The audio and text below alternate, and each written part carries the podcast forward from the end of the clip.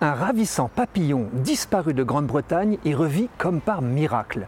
Il s'agit de l'azuret du serpolet, Maculinea arion. Bleu vif, il est inféodé à certains genres de thym, nommés aussi serpolet. Sa capture et la destruction de son habitat sont interdits en Europe.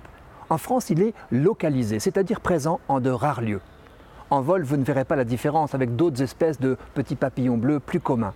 Posé, l'azuret du serpolet se signale aux taches noires du dessus de ses ailes et au gris perlé de points noirs cerclés de blanc du dessous. Pendant 30 ans, les entomologistes britanniques ont assisté au déclin du papillon. Ils eurent beau placer des barrières pour limiter le piétinement des prairies, il finit par disparaître en 1979. Tragédie pour les amoureux de la nature. Faute d'explication, il fallut chercher. Une équipe de l'université d'Oxford s'y attela. Les résultats de ces travaux sont ahurissants. Une corrélation fut d'abord établie entre l'extinction du papillon bleu et le déclin du lapin. Une cause commune fut trouvée, un changement dans la gestion des prairies sèches. Délaissées par les éleveurs, puis par les lapins ruinés par la myxomatose, les prairies n'accueillaient plus ce qui manquait à l'azuret, des fourmis. Ces fourmis rouges, du genre Miss Mica, vivent dans des conditions de température et d'hygrométrie que n'offrait plus l'herbe moins broutée, trop humide, donc plus froide de quelques degrés. Mais quel rapport entre la présence d'une fourmilière et la survie d'un papillon? Il faut le voir pour le croire.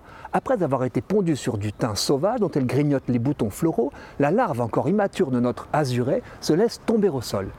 Elle émet alors une odeur et une stridulation, oui, un son imitant ceux des reines des fourmis.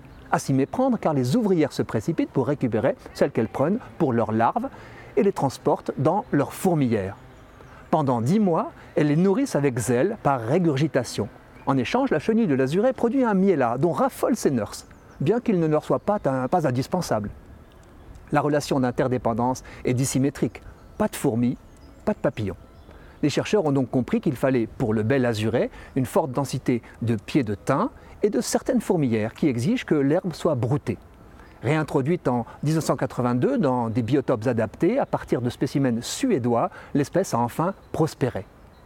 L'article 42 de Laudato Si sera la leçon de cette victoire le pape suggère d'investir beaucoup plus dans la recherche pour mieux comprendre le comportement des écosystèmes et analyser adéquatement les divers paramètres de l'impact de toute modification importante de l'environnement. En effet, toutes les créatures sont liées, chacune doit être valorisée avec affection et admiration, et tous en tant qu'êtres, nous avons besoin les uns des autres. Chaque territoire a une responsabilité dans la sauvegarde de cette famille et devrait donc faire un inventaire détaillé des espèces qu'il héberge afin de développer des programmes et des stratégies de protection en préservant avec un soin particulier les espèces en voie d'extinction. Fin de citation.